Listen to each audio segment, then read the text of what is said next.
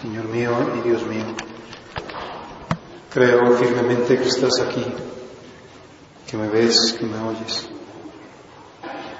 Te adoro con profunda reverencia. Te pido perdón de mis pecados y gracia para hacer con fruto este rato de oración. Madre mía Inmaculada, San José, mi Padre y Señor, Ángel de mi guarda, interceded por mí. Siempre tenemos necesidad de mentalizarnos un poquito cuando empezamos un año, un tiempo litúrgico, porque quizá estamos como en otra sintonía. Y, por eso puede ser bueno que dediquemos este rato de oración a, pensar en, en la cuaresma, la presencia de Dios, que pues como siempre queremos vivirla muy bien, queremos aprovecharla porque es un tiempo de gracia, es un tiempo especial de gracia o de gracia especial, así como la Navidad tiene una gracia especial, la Pascua tiene una gracia especial, el tiempo ordinario tiene una gracia especial, la Cuaresma tiene una gracia especial. Y por lo tanto pues esperará el Señor de nosotros que, que vayamos intentando esa, pues como sintonía, como concordia. Y quizá lo primero que podemos preguntarnos es, pues sí, una cuaresma es un tiempo, pues, que se repite cada año, ya sé más o menos por dónde va cada cuaresma, y al mismo tiempo cada cuaresma es distinta porque, pues, es un año más, puede tener una coloración especial. Y lógicamente cuando nos preguntáramos nosotros y, y qué característica especial tiene la cuaresma del año 2010, pues tendríamos que decir es una cuaresma mariana, con un especial toque mariano, porque estamos en un año mariano. También podríamos decir es una cuaresma que, que quisiera como reflejar especialmente el alma sacerdotal, una cuaresma sacerdotal, una cuaresma del sacerdocio de Cristo, porque estamos en la última parte del año sacerdotal. Y después la pregunta siguiente podría ser, bueno, Dios mío, ¿y, cómo quieres que me disponga a vivir esta cuaresma? Dentro de todas las posibilidades que tengo, ¿qué eh, señales me das? ¿Qué luces especiales? Porque necesito acompañarte muy de cerca. Me invitas a estar contigo 40 días en el desierto de recogimiento, de soledad, de ayuno, penitencia, de conversión, de redención de los pecados, de recuerdo de las verdades esenciales, de recuerdo también de mi indigencia, de mi carencia, porque yo tengo la vida prestada, porque soy polvo, porque me voy a convertir en polvo, porque quiero otra vez hacer la disposición de mi vida hacia los bienes eternos, que jamás terminan y que cada día me ilusionan más precisamente porque estoy contigo. Todo eso podríamos pensarlo con la conciencia de de María. Quizá otra pregunta interesante que nos podríamos hacer y plantear y tratar de profundizar es, ¿y cómo vivió María la cuaresma? La cuaresma esencial, que es la cuaresma de, de la marcha de su hijo al desierto. ¿Cuáles fueron sus sentimientos? ¿Cómo lo estuvo acompañando? ¿Cómo sintonizó con el corazón de su hijo? Cómo quizá muy posiblemente se recogió de una manera especial, posiblemente Jesús le habrá dicho que pues que, que, se iba a ir allá, que iba a ser bautizado por Juan y que después se iba a ir 40 días y que después lo esperara porque él regresaría para ir a las bodas de fulanito y fulanita que iban a tener lugar en Cana. Y efectivamente se fue y María quiso sintonizar con esa realidad Y ahí también en nuestra oración podremos seguramente descubrir muchas cosas y nos metemos a tratar de profundizar en el corazón de María, en sentimientos del corazón de María. Porque realmente un corazón que ama es un corazón que acompaña, o lo más elemental para pensar que una persona ama a otra, es decir, si está en la otra, está en los sentimientos de la otra, está en el mundo de la otra. Y pues ahí nos iluminará el Espíritu Santo, tendremos muchas posibilidades de, de descubrir cosas del corazón de María, así como pues es ilimitada la posibilidad de conocer cosas. Yo tengo que confesar que hoy o ayer, no me acuerdo, me hice una pregunta que nunca me la había hecho. Y la pregunta era si Jesús hablaba latín. Y bueno, pues como Dios lógicamente habla todos los idiomas, pero si en cuanto hombre sabía hablar latín. Y, me surgió la pregunta porque, porque vi ahí un comentario, un exégeta que decía, pues es muy posible que Jesús haya hablado con Poncio Pilato en latín. Es muy poco probable que Poncio Pilato haya aprendido a hablar arameo. Por lo tanto, pues posiblemente su conversación con Jesús, ahí donde hablaron de la verdad, pues haya sido en latín. Pero quién sabe, no puedo saber si fue en latín o fue en arameo, si Jesús hablaba griego, qué otro idioma, pues porque el griego era el idioma común y por eso podemos ir, bueno, en esos detalles tan sencillos, tan, pues quizá no relevantes, ¿qué será de los detalles realmente relevantes como este que decíamos? Vamos a, sintonizar el corazón de Jesús y el corazón de María. Y como siempre podemos hacerlo también con la ayuda de la Iglesia, del magisterio de la Iglesia. El Papa Benedicto XVI, en esa capacidad suya de síntesis, como gran teólogo y hombre de oración, dice, la cuaresma es tiempo de conversión y de intenso conocimiento del misterio de Cristo que vino para cumplir toda justicia. Pues otra luz es el tiempo de conversión. Estoy invitado a un tiempo de conversión, un tiempo de, de llegar más a fondo en mi sí a Dios. Un tiempo de, cambiar mi corazón de algunas cosas, o de algunas actitudes, o de algunos defectos, de algunos vicios, y volverlo a poner en Dios con gran ilusión, si puedo dar mucho más.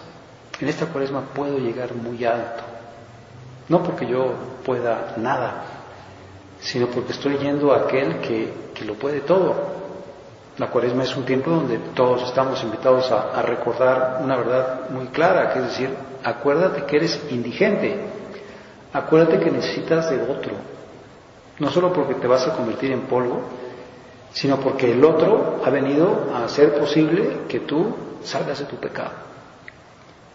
Por lo tanto, eh, me ilusiono con decir mucho más, más, mucho más, mucho más, mucho más en mi en mi unión contigo, mucho más en mi ilusión de ser santo, mucho más en mi, también en mi alegría de encontrarte, en la dicha de saber que te acompaño, mucho más, más, más, mucho más, tiempo de conversión. Mi corazón está más y más en Dios. Tiempo de conversión y tiempo de intenso conocimiento del misterio de Cristo, que vino para cumplir toda justicia. Muy poquitas palabras, pero enormemente profunda. Tiempo de intenso conocimiento del misterio de Cristo, que vino a cumplir toda justicia. Intenso conocimiento del misterio de Cristo. Todo en mi fe busca eso, que yo conozca más el misterio de Cristo.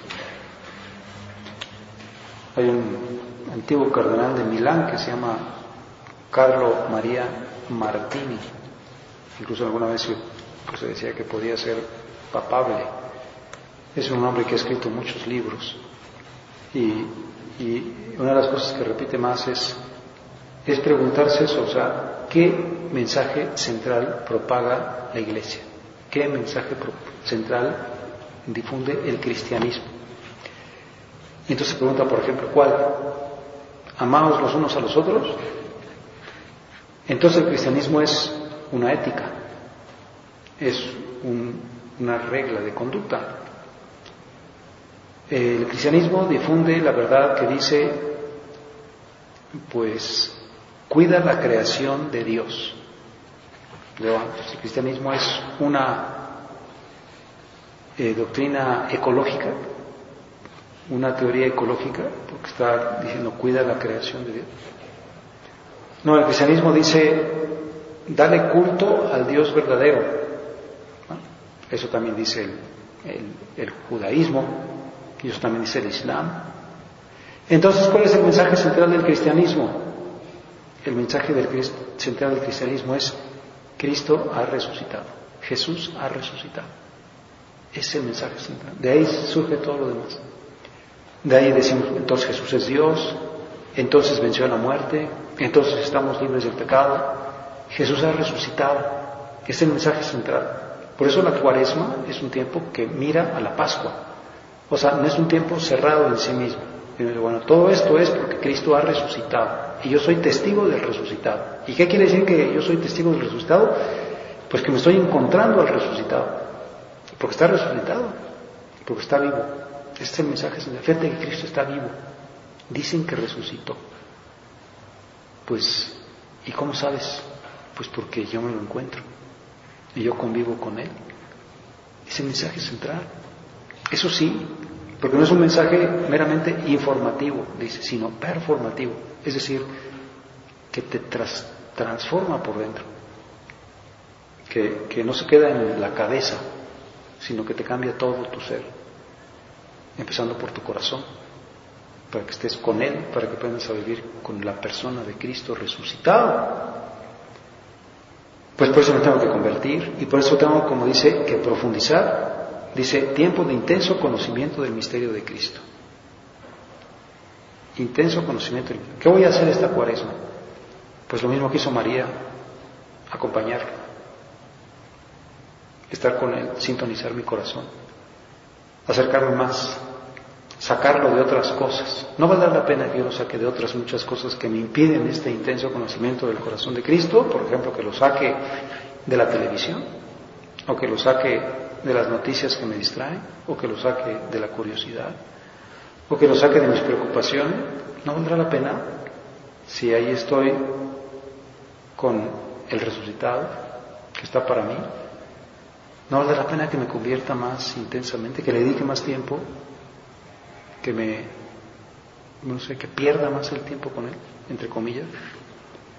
Luego me lo hará recuperar, puedo tener la seguridad de que lo que a él le dedique, él hará que después me lleve volando a donde tengo que ir, por ejemplo, o lo que sea.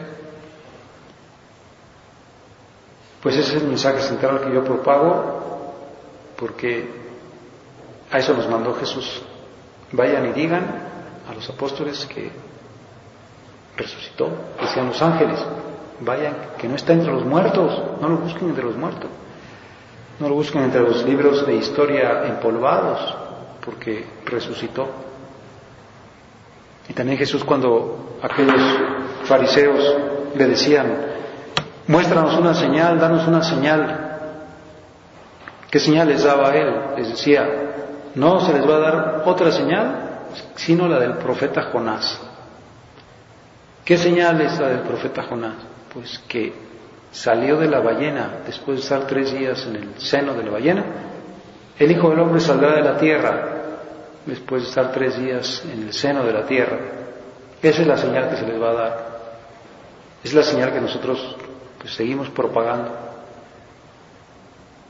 Por eso, pues, la cuaresma es un camino con una meta. Es como subir una montaña, no por quedarnos con el cansancio de la subida de la montaña, sino porque queremos llegar a la cumbre. Y desde ahí tener, pues, el panorama completo.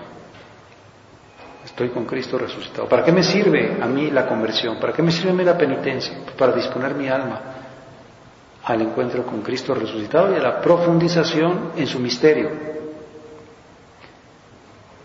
Un tiempo de intenso conocimiento del misterio de Cristo. Que vino para cumplir toda justicia. Y ahí podemos nosotros pues, también otra vez intentar sacar mucha, no sé, con mucha doctrina. Vino para cumplir toda justicia. ¿Qué significa eso? Pues vino para cumplir la voluntad del Padre Celestial. Como dice el Evangelio, fue empujado por el Espíritu al desierto. O sea, no vino a hacer su voluntad. Muy posiblemente no nos dice nada el Evangelio sobre esto, pero pues le costaría mucho trabajo irse al desierto. Como que él pudo haber dicho, bueno, pues mejor me quedo en Jericó y me pongo a bautizar con Juan, o me regreso a Nazaret, o me voy al templo de Jerusalén a seguir predicando ahí con los doctores de la ley, a discutir con ellos. Me voy a, pues, al lago de Genezaret, donde pues, está muy bonito el lago, la verdad. Tiene unas riberas muy sombreadas y ahí tengo a mis primeros apóstoles. Ahí están los primeros discípulos que me mandó Juan. Pero no, fue empujado por el Espíritu al desierto, se fue al desierto a hacer ayuno 40 días y 40 noches. Fue empujado y fue dócil al Espíritu. Por eso dice el Papa, vino para cumplir toda justicia, vino para cumplir toda la voluntad del Padre Celestial.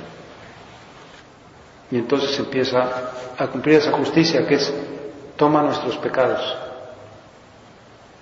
tomó sobre sí nuestros pecados y cargó con nuestras iniquidades. Christus pro nobis tentatum et pasum est. Venite adoremos.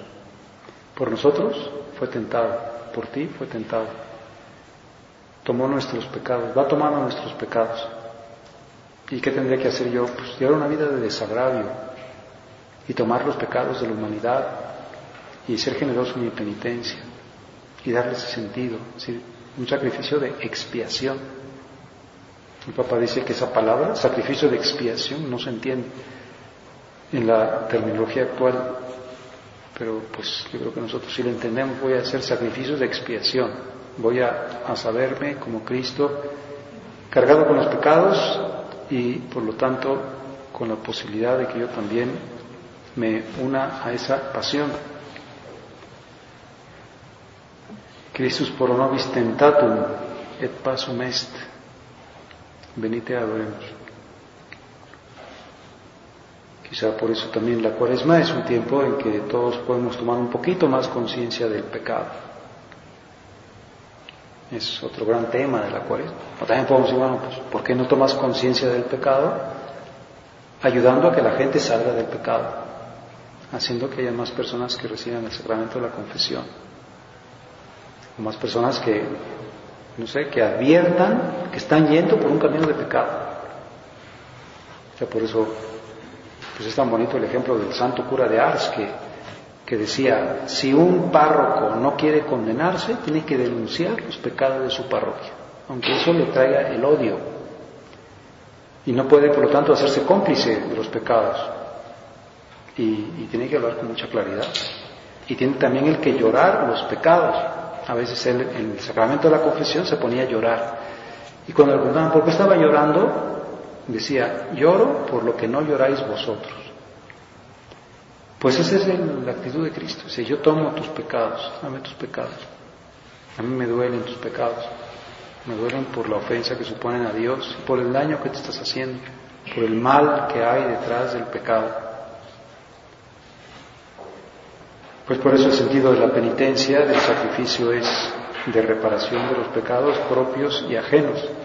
Y como sabemos, pues también la liturgia nos ayuda, presenta los colores morados, ya no digas aleluya, canta canciones tristes o de lamento o de penitencia, di muchas veces, perdona a tu pueblo, Señor, perdona a tu pueblo, Señor. Perdónalo, Señor, pues perdona a tu pueblo. Y está diciendo lo que hace Cristo, que está pidiendo perdón ¿Y con qué pecados empiezo? Pues con los míos. Perdóname por mis pecados. Y entonces también viene la iglesia y me dice, ponte ceniza en reconocimiento de, de tus pecados y de tu penitencia. cúbrete la cabeza de ceniza. Dice la historia de, la ceniza. En la Sagrada Escritura la ceniza es símbolo de lo perecedero. Por eso se convirtió en signo de la caducidad del ser humano.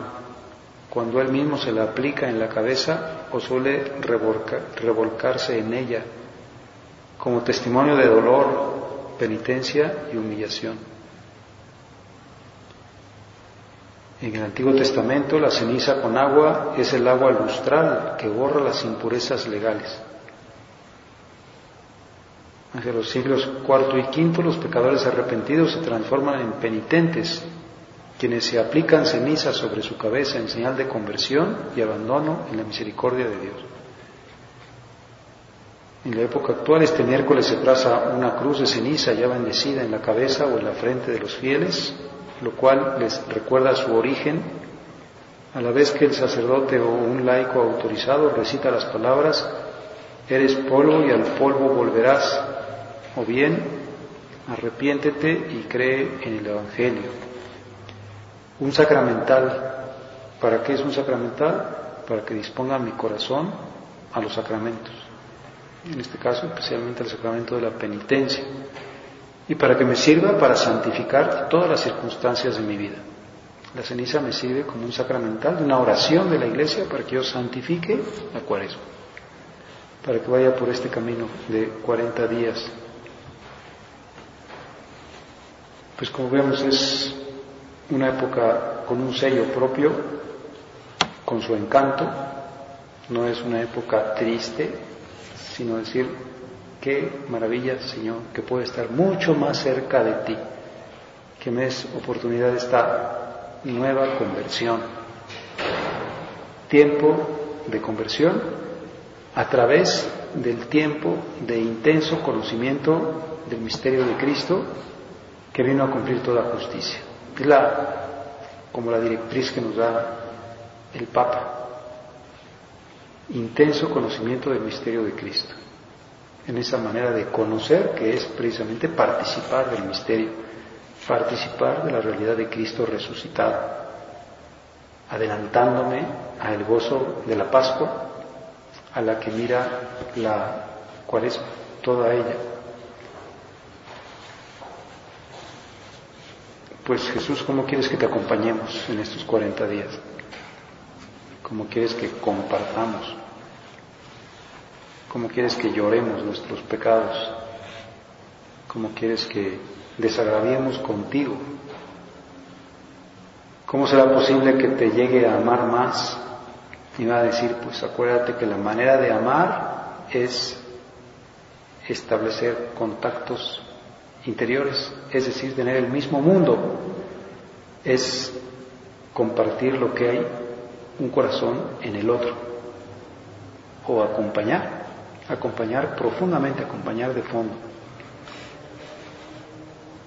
Pues este encuentro con Cristo que cambia radicalmente la vida de las personas nos impulsa a esta conversión de fondo de la mente y del corazón, estableciendo una comunión de vida, viviendo la misma vida.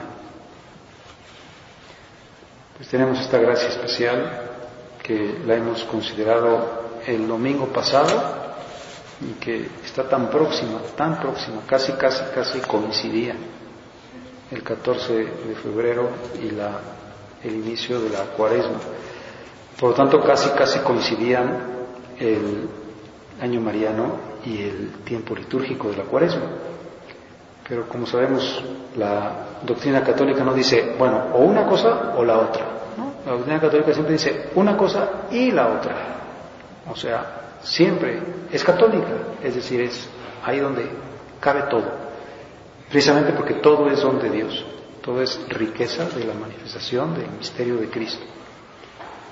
Pues esa es nuestra alegría, esa es nuestra manera de, recorrer. estamos en una cuaresma dentro de un año mariano. ¿Qué quiere decir eso? Que Dios, a través del Padre, nos ha dicho, quiero que vivas una cuaresma mariana. Quiero que la Virgen te dé muchas lecciones. Tú solo no vas a poder. como decía don Álvaro, ve a la escuela de María. Ve muchas veces a que te diga cómo.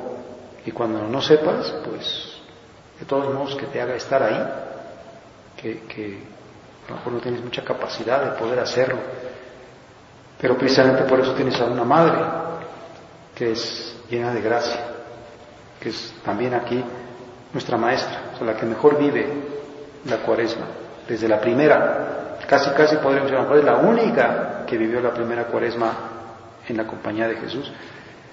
Los apóstoles posiblemente estaban todavía como muy poco sintonizados con el Señor, pero María no.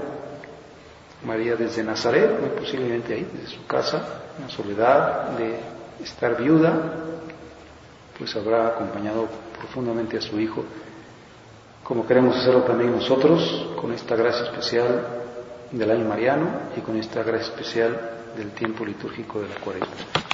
Gracias, Dios mío, por los buenos propósitos, afectos e inspiraciones que me has comunicado en esta meditación. Te pido ayuda para ponerlos por obra.